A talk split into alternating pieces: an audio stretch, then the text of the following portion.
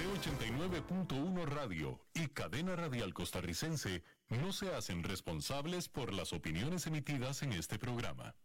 Transcomer, puesto de bolsa de comercio, presenta a las 5 con Alberto Padilla.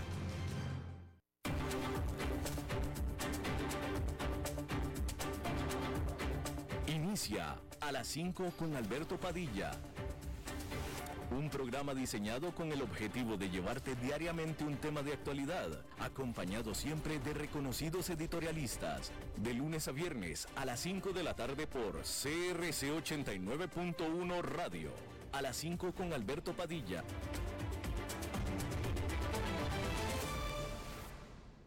Hola, ¿qué tal? Saludos, bienvenidos a esta emisión de A las 5 con su servidor Alberto Padilla. Muchísimas gracias por estarnos acompañando Gracias por estar ahí. Le mando cálidos saludos desde la señal y las instalaciones de CRC 89.1 Radio en San José, Costa Rica, desde donde estamos transmitiendo hasta el punto en el tiempo y en el espacio en el que usted nos está escuchando, porque estamos transmitiendo en diferentes vías simultáneamente. Por ejemplo, estamos en Facebook Live, en la página de este programa, a las 5 con Alberto Padilla. Estamos disponibles también en el canal de YouTube de este programa. Estamos en podcast, en las principales más importantes eh, plataformas para ello, Spotify, Google Podcasts, Apple Podcasts y otras cinco importantes plataformas más.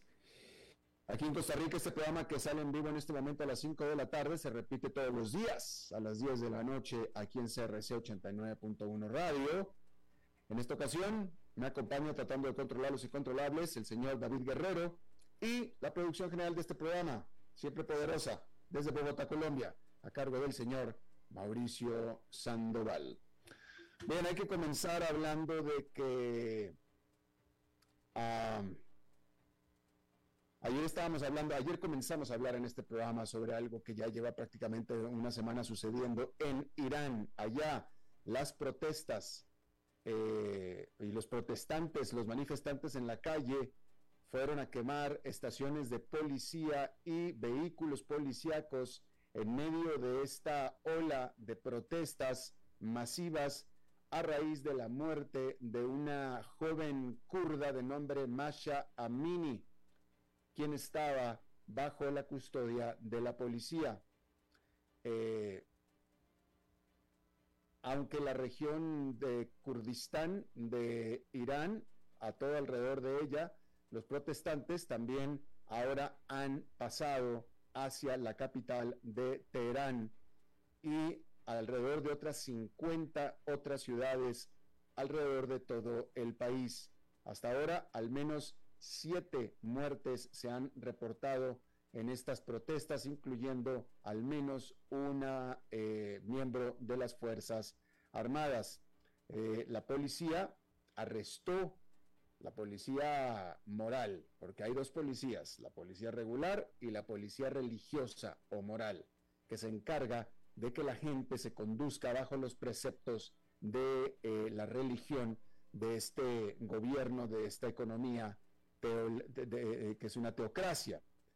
Y a esta muchacha joven de 21 años o menos incluso, la habían detenido porque no estaba portando de manera adecuada o no estaba portando, no se estaba cubriendo el cabello como debería de ser, porque de acuerdo a la el gobierno, a las reglas del gobierno, que es una teocracia.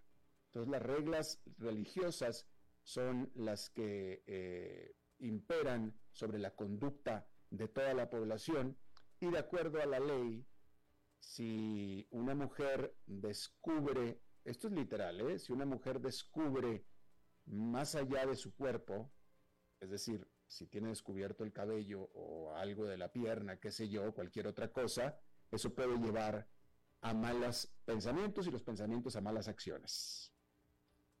Usted sabe cómo son las religiones. Y por eso la detuvieron. Y la policía la metió a la comisaría y en la comisaría salió muerta. La policía dice que sufrió un ataque cardíaco.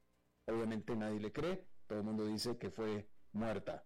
Y de hecho hay videos y el cuerpo pareció golpeado. Y eso ha desatado estas protestas históricas en Irán. Hay que decir, por cierto, que el líder iraní está en Nueva York, en la Asamblea General de las Naciones Unidas, donde este eh, miércoles eh, habló en el discurso donde dijo que Irán seguiría, donde dijo toda una serie de cosas, entre otras que Irán seguiría con su plan de programa nuclear, pero no dijo ni media palabra acerca de la apremiante situación civil que está sucediendo en su país. Bien, hay que decir que eh, en Uganda las autoridades ahí de Uganda confirmaron al menos siete casos de la enfermedad de ébola. Se trata de eh, una variante de Sudán de este virus de ébola para el cual no hay aún vacuna, cuando menos no una vacuna que se haya puesto a prueba. Estos casos fueron identificados en la región central ugandesa de Mubende. La Organización Mundial de la Salud ya envió a un grupo de técnicos para asistir a las autoridades nacionales de Uganda. Bien, ahí lo tiene usted. bueno, hay que decir que cuando apenas en marzo la Reserva Federal comenzó a subir las tasas de interés para combatir la inflación, apenas en marzo, para combatir esta inflación más alta en décadas, el presidente de la Reserva Federal, que es el Banco Central de Estados Unidos, Jerome Powell, enfatizó que el Banco Central podía aumentar los costos del dinero, es decir, podía aumentar las tasas de interés sin infligir demasiado daño a la economía. Entonces dijo, creemos que la economía es muy fuerte y podrá soportar una política monetaria más estricta. Seis meses después, al día de hoy, Powell ya no suena tan seguro de eso. La Fed anunció el miércoles su tercer gran aumento consecutivo de la tasa de interés e indicó que continuará siendo agresiva si la inflación se mantiene elevada, la cual se mantiene elevada. El miércoles Powell declaró que un crecimiento más lento y un mayor desempleo son dolorosos para el público al que servimos, pero no son tan dolorosos como no lograr restaurar la estabilidad de precios y tener que volver a hacerlo de nuevo. El Banco Central no fue tan duro como algunos inversionistas pensaron que sería. Algunos se habían estado preparando para la primera subida de un punto porcentual completo en la historia moderna de la Fed. Sin embargo, al margen del tamaño de cada aumento de tasas, dentro de las proyecciones del Banco Central hay señales de que efectivamente planea mantenerse firme, incluso si eso significa empujar a la economía al precipicio. Así, ahora hay cada vez más consenso de que la Fed tendrá que llevar a la economía a una recesión como medio para eliminar la inflación. La tasa de interés principal de la Reserva Federal ahora se establece entre 3 y, entre 3 y 3,25%, cuando a principios de marzo estaba en cero.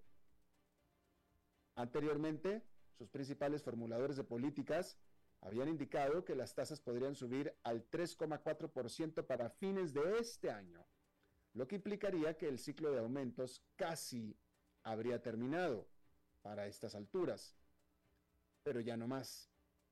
La Fed ahora está apuntando a tasas del 4,4% para fin de año, lo que necesariamente implica más aumentos importantes en las próximas dos reuniones de política monetaria, de al menos un punto porcentual más, al menos. Está entre 3 y 3,25, la quiere ahora en 4,4 para cuando termine el año y solamente faltan dos reuniones de política monetaria. Siempre pueden hacer una reunión extraordinaria, pero no se prevé entonces, vienen dos aumentos de al menos medio punto porcentual cada uno. Al mismo tiempo, la Fed ha revisado al alza sus expectativas de desempleo. Actualmente espera que la tasa de desempleo alcance el 4,4% en el 2023 frente a una estimación en junio del 3,9%. Esto significa que la Reserva Federal no va a retroceder incluso si su amarga medicina es difícil de tragar para la economía de los Estados Unidos.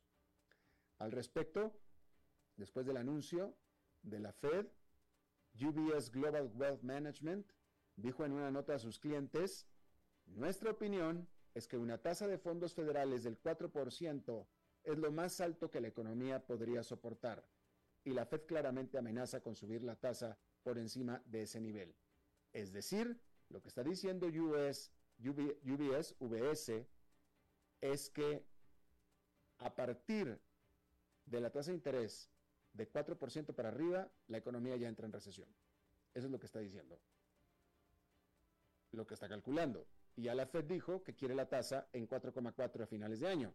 O sea, recesión.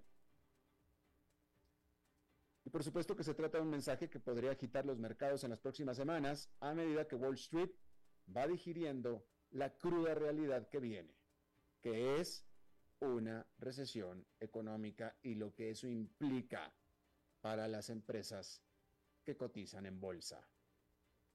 Menor venta, caída de resultados y por tanto caída de precios de sus acciones. Encima de todo esto, y esto es muy importante, hay incertidumbre, porque no nada más es tan fácil como decir la Fed quiere la tasa en 4,4% y viene recesión. No nada más es eso, porque resulta que no depende necesariamente todo de la Fed, porque hay muchos factores que están elevando las cifras de inflación, como por ejemplo la guerra en Ucrania, la sequía mundial, y esas están fuera del control de la Reserva Federal.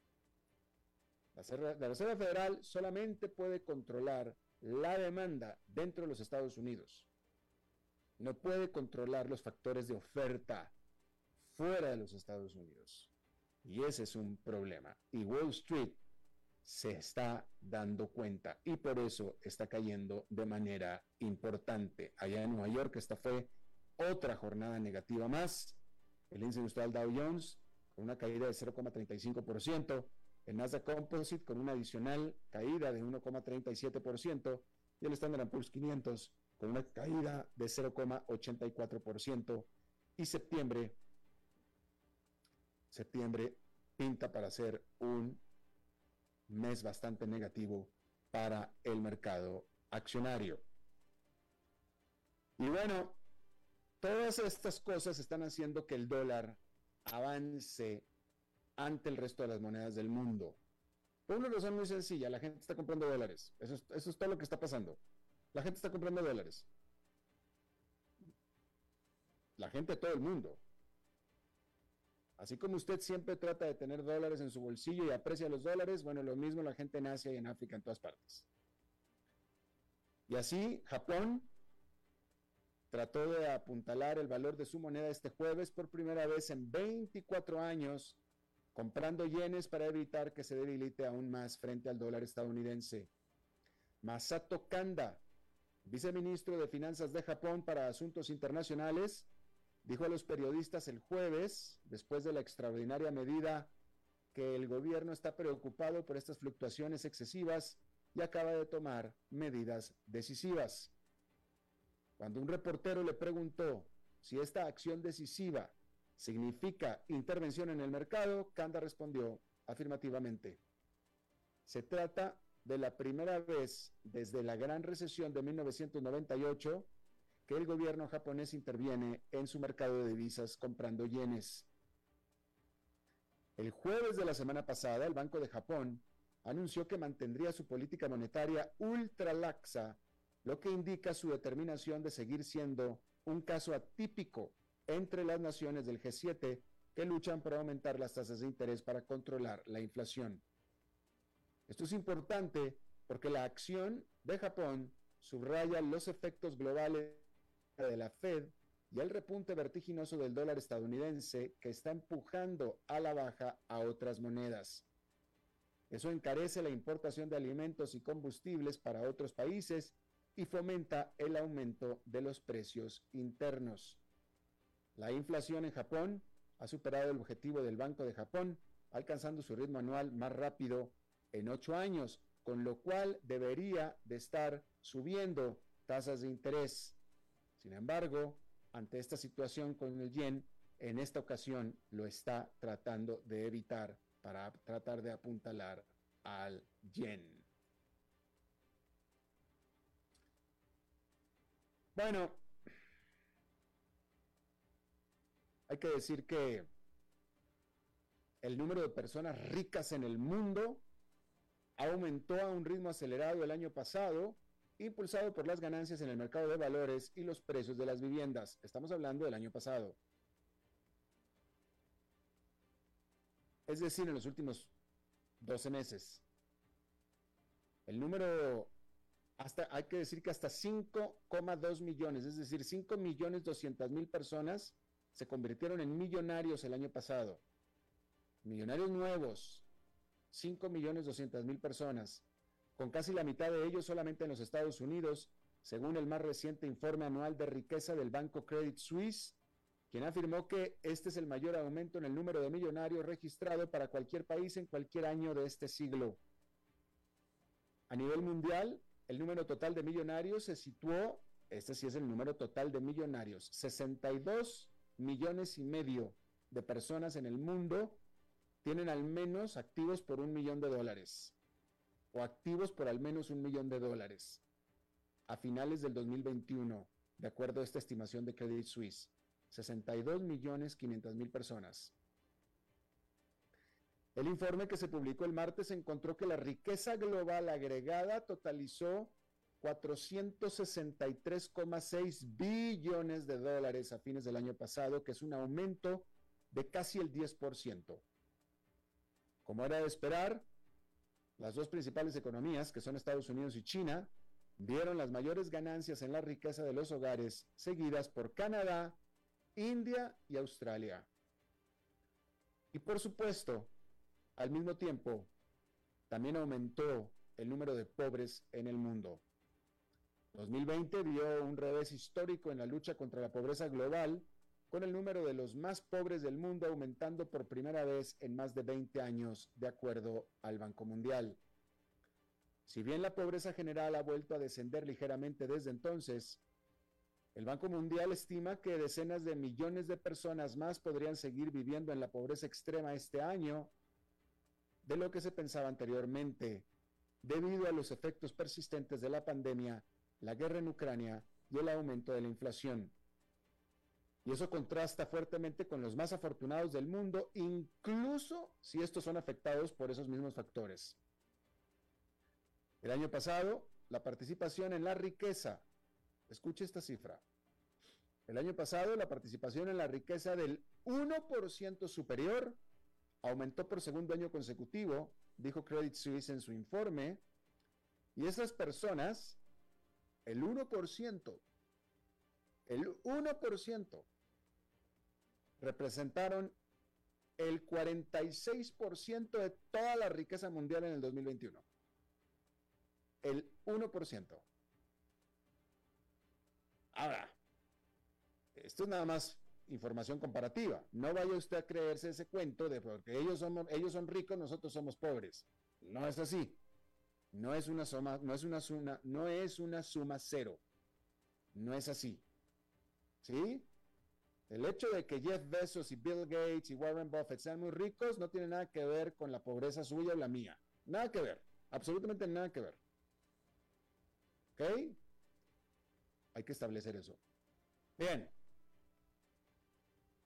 Hay que decir que Sergei logró, el ministro de Relaciones Exteriores de Rusia, por supuesto, que defendió la invasión de Ucrania durante su alocución en el Consejo de Seguridad de las Naciones Unidas en Nueva York, en el marco de la Asamblea General de las Naciones Unidas.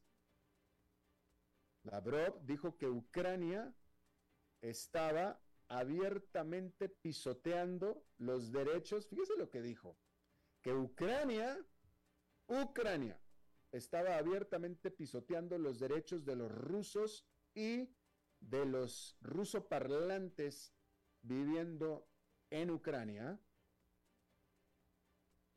y acusó a Occidente de empujar una falsa narrativa respecto de la agresión rusa. Una falsa negativa. Una, así es, una falsa narrativa, una falsa narrativa. Después de decir esto, cogió y se fue y se salió. de la reunión. Al respecto, su contraparte británico, el canciller o el, ministro de Relaciones Exteriores de la Gran Bretaña, James Cleverly, dijo que Lavrov se fue simplemente para evitar la condena colectiva de todo el Consejo de Seguridad. Eso fue lo que dijo. Y bueno, hay que decir, ya que estamos hablando de Rusia, que otro empresario ruso más fue hallado muerto de manera misteriosa. El empresario ruso Iván Pekorin, máximo responsable de la Corporación para el Desarrollo del Lejano Oriente y el Ártico, fue encontrado muerto en Vladivostok. Se trata de tan solo la más reciente de una serie de muertes misteriosas entre ejecutivos rusos. Según el medio de comunicación estatal ruso RIA Novosti, la administración de Vladivostok dijo que se encontró un cuerpo cerca del pueblo de Berogovoe y Pecorín se ahogó el 10 de septiembre cerca del cabo Ignatiev en Vladivostok, según informan los medios regionales. Pecorín es al menos el noveno destacado empresario ruso que según los informes ha muerto ya sea por suicidio o en accidentes francamente inexplicables desde finales de enero, con seis de ellos asociados con las dos compañías energéticas más grandes de Rusia. Y cuatro de esos, seis, cuatro de esos seis, estaban vinculados con el gigante energético estatal ruso Gazprom o alguna de sus subsidiarias, mientras que los otros dos estaban asociados con Lukoil, que es la compañía privada de petróleo y gas más grande de Rusia. A principios de este año, Lukoil adoptó la inusual postura pública de hablar en contra de la invasión de Rusia a Ucrania, pidiendo simpatía por las víctimas y pidiendo el fin del conflicto. El presidente de Lukoil, Ravil Maganov, murió a principios de mes de este mes al caerse por la ventana de un hospital en Moscú, según la agencia de noticias estatal rusa TASS. En mayo, otro alto gerente de Lukoil, Alexander Sobotin, fue encontrado muerto cerca de Moscú después de haber visitado a un chamán, según informó TASS. La agencia estatal de noticias citó a un funcionario diciendo que las autoridades hallaron a un hombre inconsciente que sufría de insuficiencia cardíaca.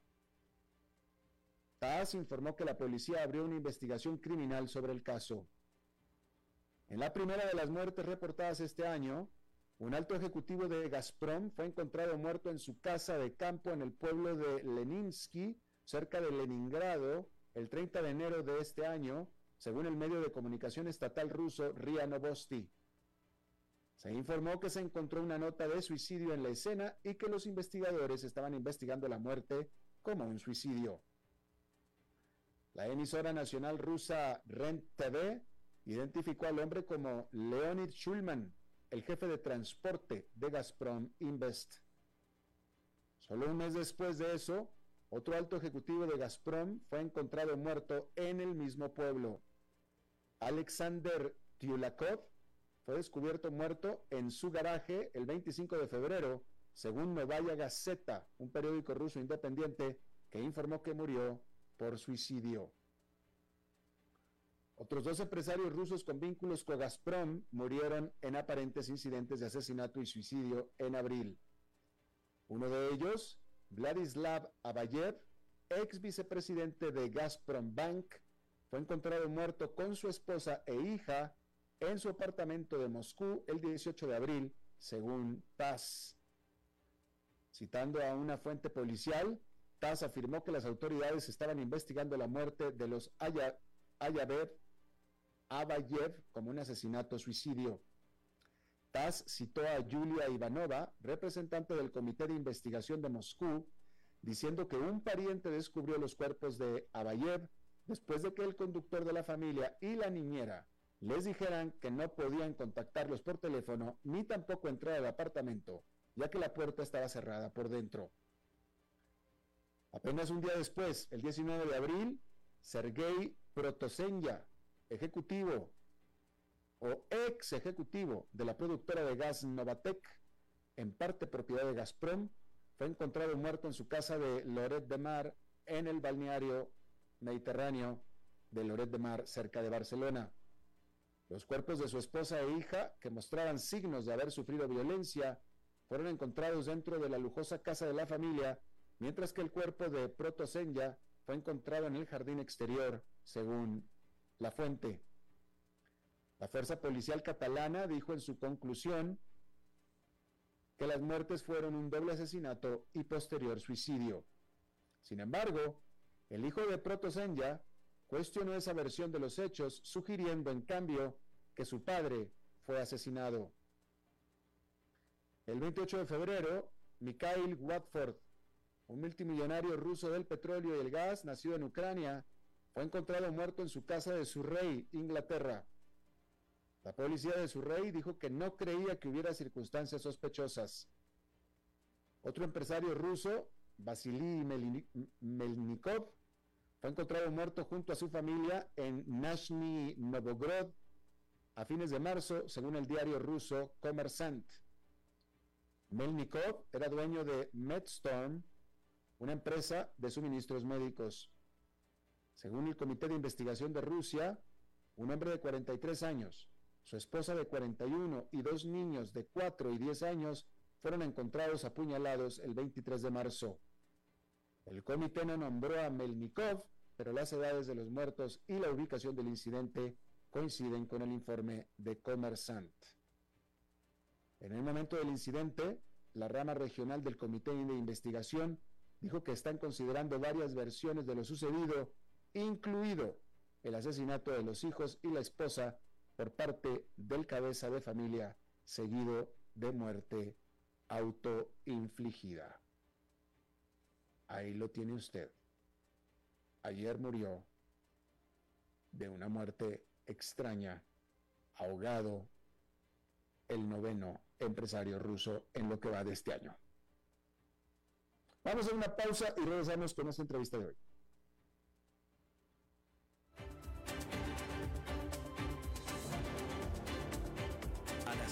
Con Alberto Padilla, por CRC 89.1 Radio. Desde los verdes bosques de nuestra montaña nos llega agua Cerros de la Riva, agua fresca de manantial que te permitirá vivir en equilibrio, proteger tu salud y la de tu familia, libre de sustancias químicas, envasada sin alterar su naturaleza a 2.000 metros de altura. Agua Cerros de la Riva, naturalmente neutral. Búscanos como cerrosdelarriba.gmail.com Llámanos al 8374-3229. Cerros de la Riva, Live Spring Water. Ok, gracias a todos por haber venido a la fiesta de despedida de don Alberto, quien cumple 30 años de trabajar para nuestra empresa y bueno, le llegó el día del retiro. Don Alberto, ¿por qué no viene acá y nos da unas palabras? Muchas gracias a todos. Solo puedo decirles que si alguien sabe de algún trabajito, que por favor me dicen. Es en serio. No me preparé para este momento y tengo que ver cómo consigo otro trabajo. No cometan el mismo error que yo. Transcomer, puesto de bolsa de comercio. Construyamos juntos su futuro. Somos expertos en eso.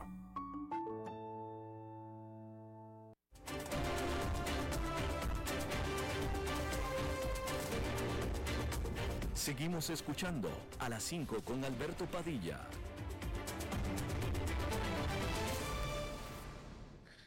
Muchas gracias por continuar con nosotros. A Rusia comenzó inmediatamente la conscripción, la campaña de conscripción para aumentar su recurso humano, vamos a decirlo así, en su campaña en Ucrania.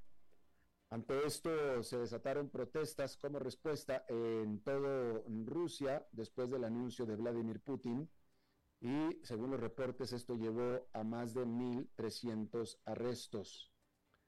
Algunos de los arrestados eh, fueron eh, mandados a que se reportaran para ser enlistados en las oficinas de las Fuerzas Armadas de acuerdo a las noticias o los medios noticiosos independientes. Hay que decir también que los precios de los vuelos de salida de Rusia se han disparado de acuerdo a la información verificable y comprobable y muchos de hecho se agotaron, muchos vuelos están agotados. Y a pesar de que es información verificable, Dmitry Peskov, el eh, vocero del Kremlin, llamó a estos reportes de éxodo, vamos a decirlo así, los llamó exagerados. Eh, y sobre los alegatos, sobre las noticias de que algunos de los manifestantes que han sido arrestados se les habían dado papeles para que fueran a presentarse a las oficinas de conscripción, eso el vocero del Kremlin no lo negó, pero dijo que tampoco era ilegal, que esa situación no era ilegal. Ahora, ¿qué es lo que está pasando? Hay que decir, primero hay que recordar, bueno, usted ya sabe, aquí lo informamos, en la jornada anterior Vladimir Putin eh, hizo este anuncio de el llamado a entrenar a 300 mil reservistas. Hay que decir, acuérdese usted, Vladimir Putin no lo llama una guerra, no lo llama una invasión, él dice una operación militar especial. Y todo el tiempo Incluso ayer mismo ha venido diciendo que la operación va de acuerdo a lo planeado. Acto seguido mandó pedir 300 mil reservistas, que es más del doble que la fuerza invasora que envió a Ucrania. La fuerza invasora que envió a Ucrania son de máximo 150 mil, ahora está pidiendo 300 mil. Por supuesto entonces que ese cuento nadie se lo traga dentro de Rusia y de ahí las manifestaciones y claramente, si él dice que la cosa va como planeado, ¿cómo es posible entonces que esté pidiendo 300 mil?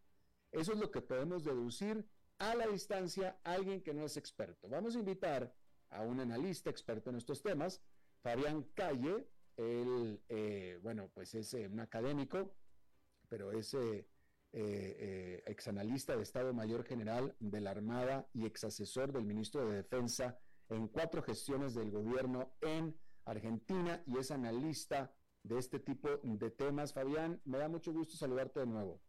Igualmente, buenas tardes. Buenas tardes. Fabián, eh, pregunta. Eh, ¿Necesaria significa, por tanto, entonces, el llamado a 300 mil efectivos, que su plan de operación especial sobre Ucrania no está saliendo como él estaba pensando? A ver, el plan de operaciones de Putin no sale como estaba pensando desde principio de marzo ya. Mm. O sea, la, idea era un colapso en cinco o diez días. Eh, el, asesinato, la captura de Zelensky y su gabinete o su exilio y colocar un gobierno títere. Eso tenía que ocupar fines de febrero, como mucho primera quincena de marzo. Por eso el tipo de, invasión que se hizo, un uso masivo de, tanques, de vehículos mecanizados, un avance rápido sobre todas las líneas norte, sur, este, y evidentemente no fracasó, no se pudo conquistar Kiev. Después se pasó una especie de plan B en abril, que era concentrarse en las zonas fronterizas a Rusia, zona de Donbass, y este plan tampoco avanzó, digamos, en el sentido de que se logró controlar varias ciudades, no las principales, quizá la, única que se, importante que se tomó fue eh, Kharkov, la famosa batalla de Mariupol, que fue no fue tomada, fue destruida la ciudad a, tabla rasa, digamos, ¿no? Y el, el plan, este plan B termina de fracasar con la ofensiva ucraniana, que cambia el status quo en ese reducto supuestamente de donde Rusia de manera más lenta iba a ir avanzando paso a paso hasta tomar la zona de Donbass, que la cual todavía le falta más del 30% tomar, 30-35% de la famosa zona de Donbass, que va a ser anexada ahora, mañana, en un referéndum bastante rápido. Eh, y me imagino que no muy regular que se va a hacer en, esas zonas, bueno, de esas zonas que supuestamente van a pasar a ser parte constitutiva de la Federación Rusa, anexadas al país como un territorio más de la Federación Rusa, de, de, de, eso, de esos territorios todavía hay un 30-35% que no está en manos de Rusia, así que ahí vamos a tener un problema de mapas y de todo lo que implica esta decisión. Lo más importante de Putin en el discurso de ayer, primero que todo, fue reconocer que hay una guerra. Si bien no la dijo, eh, hace seis, siete meses que claramente esto es una guerra de altísima intensidad y Putin se negaba a, declararla, todavía se, se, niega a declararla, pero de hecho la declara cuando declara una movilización de estas características, que creo que va más allá de los 300.000 hombres. Yo creo que eso para la prensa, creo que la movilización va a ser más grande por el tipo de edades que se están llamando. Se está llamando a gente de 35, 36 años. Cuando se llega tan alto en la escala, es porque evidentemente se está rascando el fondo de la olla y no solo van a ser jóvenes de 18 a 25, 18 a 30, se está yendo bastante para arriba las convocatorias. Y creo que la clave es frenar, al menos durante seis meses, la situación, con la amenaza de que si se toca este territorio anexado que va a ser parte de Rusia, Rusia tiene el derecho a usar armas de destrucción masiva por ser parte del homeland ruso. Eh, segundo, aprovechar que en octubre empiezan las lluvias y el barro, son dos meses donde las operaciones militares van a estar muy difíciles, octubre y noviembre, y después viene el invierno. Yo creo que Putin apuesta a parar un poco la pelota, a ver si se agudizan las tensiones dentro de Europa entre los los que quieren sacrificarse en nombre de Ucrania y los que no, y después de cinco o seis meses ver cómo se barajan las cartas de nuevo. Yo creo que el objetivo principal de esto es parar un poco la pelota. Eh, una, bueno, déjame, eh, tocaste varios puntos aquí. Eh, una, una, aclaración. Tú hablas de que, de acuerdo a las edades que está él convocando, está roscando el fondo de la olla y que no son 300 mil, son muchos más. ¿Quieres decir con esto que es mentira o que sería mentira lo que él afirma que solamente es gente que tuviera experiencia militar, es decir, simplemente reservistas? A ver, eh, Rusia tuvo durante muchos años servicio militar obligatorio. Mm. Por lo tanto, hay un montón de personas de 30 para arriba que han pasado por el servicio militar. Y que caberían dentro de esta convocatoria. Caben dentro de esta convocatoria. El dilema que hay acá es que los más jóvenes las generaciones más jóvenes son del periodo en que Rusia profesionalizó sus Fuerzas Armadas, las redujo en cantidad y supuestamente las mejoró en calidad.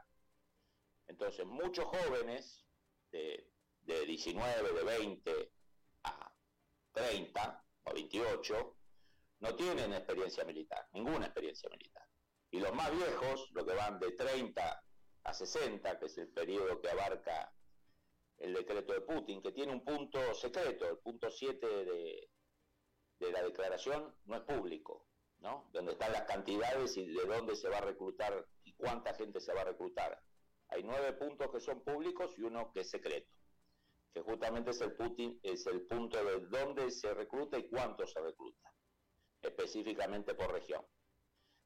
Y cuando ustedes ven las imágenes y ven las imágenes estas de las madres y las esposas y los hijos llorando que se está proliferando en Twitter y en las redes sociales, los que se suben a los micros no son chicos de 19, 20, 22 años, tienen hijos adolescentes, algunos peinas canas, digamos, estéticamente no es, no es, no es una leva de jóvenes meramente.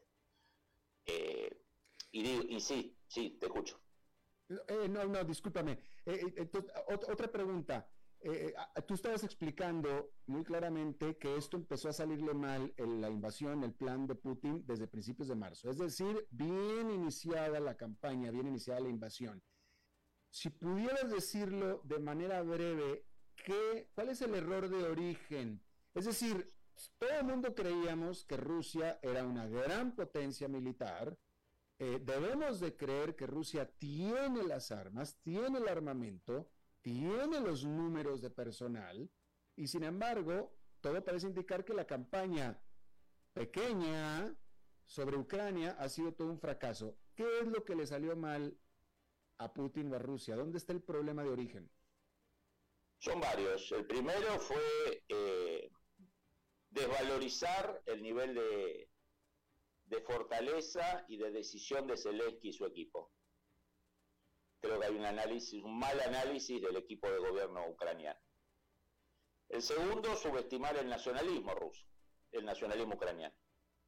O sea, yo escuché, todos ustedes habrán escuchado esta idea de que eh, Ucrania no tenía identidad porque el 50% de los ucranianos hablan ruso. Bueno, Washington, ¿qué idioma hablaba cuando se sublevó a los británicos? O San Martín y Bolívar, Bolívar, ¿qué idioma hablaban cuando se sublevó a los españoles? O sea, compartir un idioma no implica que no pueda salir un proyecto antagonista o independentista. Ucrania tiene una identidad y lo demostró. Por eso aún en las zonas de mayoría de habla rusa, que es el este de Ucrania, la, la recepción de la población en su gran mayoría no fue buena. Y por eso a Rusia le ha costado tanto tomar grandes ciudades, aún en zonas cercanas a la frontera rusa. O sea, subestimó el nacionalismo ucraniano. Hay un nacionalismo ucraniano. Y el tercero, operativo lanzó un ataque con pocos hombres, Ucrania es un país grande, es el segundo país más grande de Europa, con pocos hombres, unos 150, 160 mil hombres, con una, desde muchas líneas de ataque, casi cinco líneas de ataque, o sea, cada línea con pocos hombres. Hizo un uso intensivo de tanques y de vehículos blindados. ¿Qué problema tiene eso? Que eso tiene que ser acompañado por infantería mecanizada para evitar una carnicería de los tanques porque Ucrania es un país que después de perder Crimea y parte de Donbass, Estados Unidos y la OTAN la han ayudado consistentemente, especialmente para prepararse de una invasión de tanques. La Gran Bretaña ha entrenado miles de oficiales, la OTAN ha entrenado alrededor de, para febrero llevaban 27.000 oficiales y suboficiales ucranianos entrenados por la OTAN el ejército ucraniano no era el de 1914, el del 2014. Ahí hay un error serio también de, Putin. No, sé si de la inteligencia, porque uno sabe que hubo algunas disidencias fuertes, pero del poder político que tomó la decisión. Esos tanques fueron cazados. Si ustedes se acuerdan los videos de fines de febrero, marzo, eran columnas de tanques que eran atacadas desde bosques, desde colinas, ¿no? Con armamento antitanque americano, británico, escandinavo. Eh, o sea, una, fue una operación que subestimó a nivel estratégico el nacionalismo ucraniano y la, y, la organización política del país. Y a nivel militar fue mal diseñado. Pero, pero fíjate, este, Fabián, eh, eh, eh, o sea, tú, vaya, si tú estás describiendo un error de lo más estúpido por parte de Vladimir Putin por una razón muy sencilla. Si hay alguien que tú debes de conocer mejor que nadie es a tu vecino. Es decir, yo podría entender que una campaña de un país sobre otro país al otro lado del mundo pueda fracasar porque tienes que tener una inteligencia muy grande para tener allá, conocer a, dónde vas a ir al otro lado del mundo. Pero estás hablando de tu vecino. ¿Cómo es posible que Vladimir Putin no pudiera calcular el nacionalismo de los ucranianos que los tiene al lado de la puerta y sobre todo cuando ya había invadido para quedarse con, con, con Crimea? O a lo mejor de ahí viene la, subestimación, que como Crimea se la quedó tan fácil, pensó que lo demás iba a ser igual de fácil. Bueno, acá entra algo que los griegos llamaban la ibris, ¿no? Que son 14 características que tienen los líderes cuando se consideran dioses. Los, griegos decían que la ibris es el, el momento en que los líderes se creen dioses. Los dioses los dejan llegar cerca a la deidad, pero antes de entrar los castigan y los destruyen. Eh, y creo que Putin, después de 22 años, eh, tiene el síndrome de Ibris, digamos, claramente no escucha su entorno. Si ustedes se recuerdan, hay un famoso, una insólita conferencia de prensa el 24 de febrero. ¿Se acuerdan el 24 de febrero del, del 2022? Putin hace una conferencia de prensa donde anuncia la invasión insólita porque Putin nunca necesitó, digamos, del apoyo de sus ministros y les hizo a cada uno de sus ministros decir que tenía razón, que estaba bien invadir. Lo llamativo de esa conferencia de prensa, además de la conferencia de prensa que Putin nunca hizo con sus ministros, porque era un poder unipersonal, es que el jefe de seguridad duda de la conveniencia de la invasión en cámara. Y Putin le le pega un reto antológico, lo maltrata y le dice, decí lo que tenés que decir. Si quieren, revisen esa, esa famosa conferencia, que era la última, única y última que hizo Putin con todo su gabinete, donde el jefe de los servicios de inteligencia ruso, que supuestamente era el que tenía que abastecer a Putin de la inteligencia sobre Ucrania, dice, si no hay otra opción, hay que hacer esto, pero solo si no hay otra opción. Eso lo dice el jefe de inteligencia estratégica, o sea, de inteligencia exterior de, Rusia. Yo a partir que escuché eso, además de, temer por el destino físico de ese hombre, eh, fue, acá hay un debate muy, muy fuerte. Acá las líneas burocráticas quizás no recomendaron esto. Pero usted sabe, como buen seguidor y analista de la política internacional, el general Perón, un gobernante argentino muy famoso, decía que se empieza con los, se empieza con los notables, se sigue con los leales y se termina con los mediocres, cuando uno gobierna mucho. Eh, ah. Lo que en la Argentina llamamos chupamedias, lo que no se animan a cuestionar la sabiduría del líder. Y creo que Putin puede estar rodeado de este clima de, de digamos, de, decir que sí. Claro, claro. Eh, aventar, vamos a suponer que son 300 mil, pero tú dices que son más. Ok, pero la pregunta es, ¿aventar más de lo mismo, más cantidad de lo mismo, es la solución?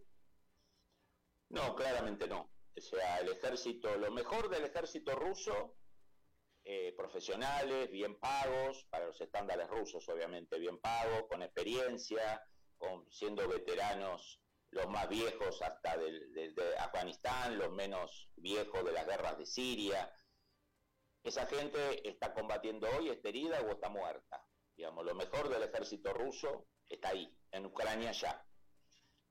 Convocar a, un, a, un, a una leva, sea de 300 o de menos, es un proceso lento, costoso, muy costoso.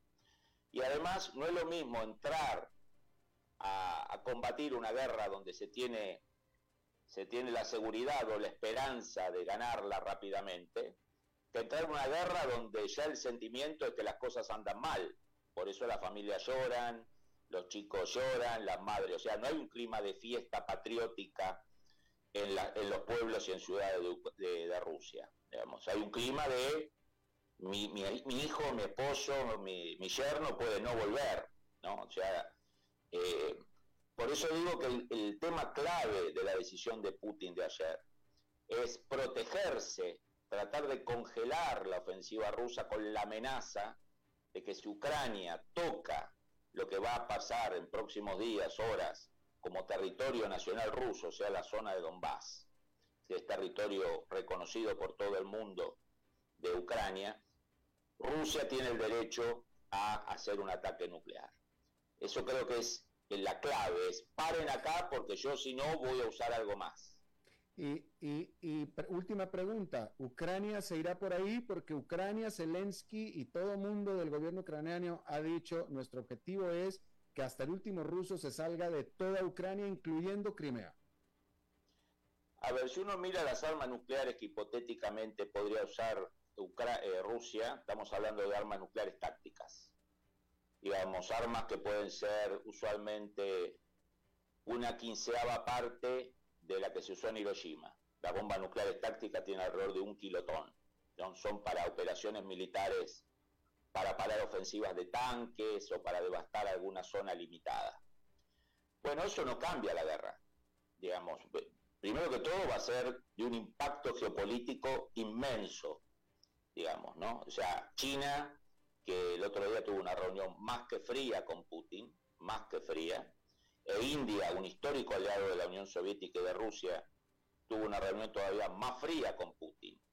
Si Rusia cruza esta línea, o sea, si rompe el tabú de usar armamento nuclear, yo creo que las consecuencias eh, van a ser enormes, además del riesgo de una escalada muy peligrosa, pero Alemania va a abrir las compuertas de ayuda militar, ahora la viene regulando, tratando de no mandar algunos materiales, Francia también, Italia también. Yo creo que la escalada del uso de un arma nuclear va a hacer que Occidente y países no occidentales abran sus arsenales masivamente incluyendo Estados Unidos, que se limita a no entregar ciertos materiales como aviones de combate, tanques, etcétera. Digo, Rusia lo tiene que pensar muy bien, muy bien, y yo creo que si llega el momento de que se decide hacer un ataque no convencional, creo que va a haber muy fuertes tensiones en el Kremlin y quizás los poderes permanentes de Rusia, ¿no? que son los que pusieron a Putin hace 22 años en el poder, que son los servicios de inteligencia, sectores de las Fuerzas Armadas, no sé si están dispuestos a sacrificar su buena vida y su, su proyecto de, país, porque pueden ser corruptos pero nacionalistas a la vez, eh, por una aventura fallida. Y además toda decisión que radicalice el enfrentamiento con Occidente termina transformando a China en una especie de, a Rusia en una especie de furgón de cola de China. ¿no? O sea, el proyecto nacionalista ruso tiene que tener cuidado que por ser tan nacionalista con Occidente no termine siendo un subordinado o un dependiente estratégico de China, país que detesta históricamente a Rusia y que Rusia detesta históricamente de la época de los zares, los emperadores, y pasando por la Unión Soviética, excepto el periodo muy breve de buena relación entre Mao y Stalin, ¿no? Pero digo, hay que tener mucho cuidado de, de que los poderes permanentes rusos estén dispuestos a, a tirar el agua sucia con el bebé adentro, digamos. Putin quizás en su desesperación sí, porque lo que le depara un fracaso militar no es irse a su casa derrotado como un presidente americano, sino quizás es algo mucho más grave. Entonces, para él, el nivel de apuesta puede ser mucho más alto. Interesante. Fabián Calle, analista de temas eh, militares desde Argentina, te agradezco muchísimo que hayas hablado con nosotros y a cómo están las cosas, seguramente pronto hablaremos de nuevo. Un gusto, saludo a todos.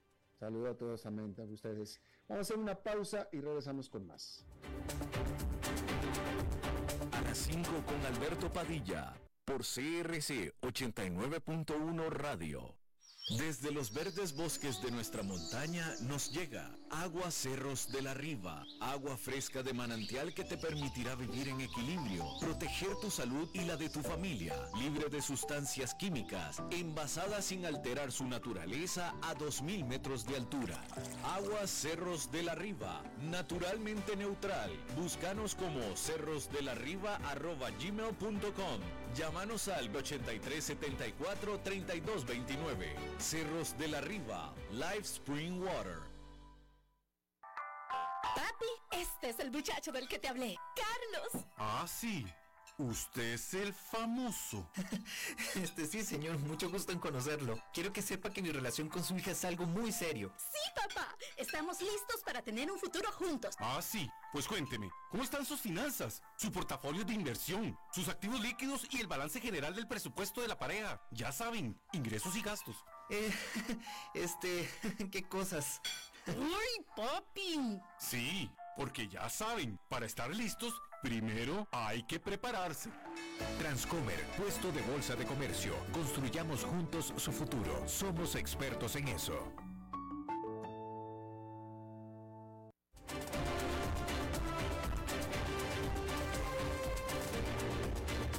Seguimos escuchando a las 5 con Alberto Padilla.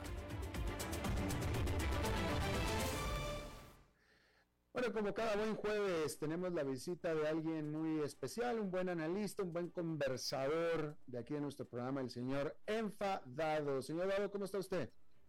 Todo bien, Padilla, ¿cómo estás tú? Muy bien, también afortunadamente, señor. Bueno, las bolas llenas porque cada vez que pasan las semanas vemos que el rumbo de la economía de Estados Unidos sigue dando señales preocupantes, peligrosas. Bueno, ya habrás informado sobre la inflación de agosto, Alberto, 8.3 anual, y el consecuente aumento de la tasa de interés de la Reserva Federal, que eso va a traer un enfriamiento de la economía y bueno, los que saben dicen que efectivamente con el correr del tiempo estas subas de la tasa de interés, la que ocurrió esta semana es la tercera, del año, eventualmente va a traer hasta lo opuesto a la inflación, que es la deflación. pero un precio muy fuerte en términos de enfriamiento de la actividad económica, aumento del desempleo. Hay datos que estamos leyendo sobre, por ejemplo, cómo más del 60% de los estadounidenses están usando las tarjetas de crédito para comprar comestibles eh, o gastos del supermercado. Eh, si bien la gasolina, el precio de la gasolina ha descendido, pero es al precio, valga el juego de palabras, de que Biden ha ordenado inyectar gasolina al mercado que sale del eh, Fondo Estratégico de Reservas de Estados Unidos, que teóricamente se tiene que usar para situaciones de crisis muy grandes, pero ahora se la está usando para manipular y bajar eh, artificialmente el costo de la gasolina. El pronóstico que hay es que luego de las elecciones de medio término, que van a ser a comienzo de noviembre, o sea, falta poco más de un mes, eh, se va a quitar, digamos, inyección que viene del Fondo Estratégico de Reserva de Petróleo y ahí otra vez vamos a tener otro salto. En definitiva, eh, yo no veo particularmente, y en esto sigo a, un grupo, que sé yo, de observadores, analistas, yo no veo que en el corto plazo la situación económica vaya a mejorar, Alberto, muy por el contrario, estamos eh, con gente que, concretamente la gente del gobierno de Biden, ha demostrado su permanente incompetencia en cuanto al manejo de la política económica. Ellos siguen creyendo que inyectando billones y billones de dólares de, papel, moneda en la economía, ellos van a bajar la inflación y así han puesto a esa ley, ¿no? Ley de reducción de inflación que comprende un masivo número de programas que no hacen más que inyectar dinero a, la economía, ¿no? Entonces, bueno, está por verse, Alberto, qué es lo que va a pasar, vamos a ver qué pasa en las elecciones. Eh, no hay por qué decir que van a ganar los demócratas o los republicanos, una vez más sigue estando en el aire la moneda que todavía no ha caído, pero hay mucha gente que está sufriendo, Alberto, las consecuencias, gente común y corriente, quiero decir, está sufriendo las consecuencias de, esta política económica. Eh, definitivamente, señor eh, eh, Dado, y sí, si usted fuera seguidor de este programa, usted estaría viendo que nosotros aquí, desde este programa, desde hace ya tiempo, hemos estado afirmando que prevemos la inevitabilidad de una recesión económica aquí en este país. Sí, técnicamente ya estamos, ¿no? Pero bueno, estos pelotudos dicen que no. Entonces, así está la situación, Alberto, ¿no?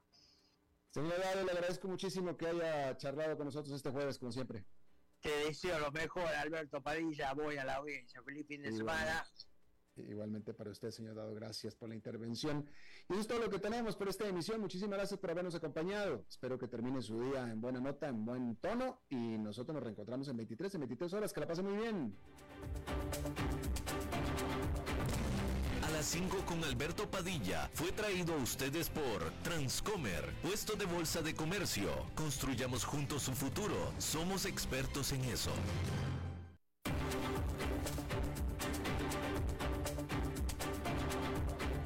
Concluye a las 5 con Alberto Padilla.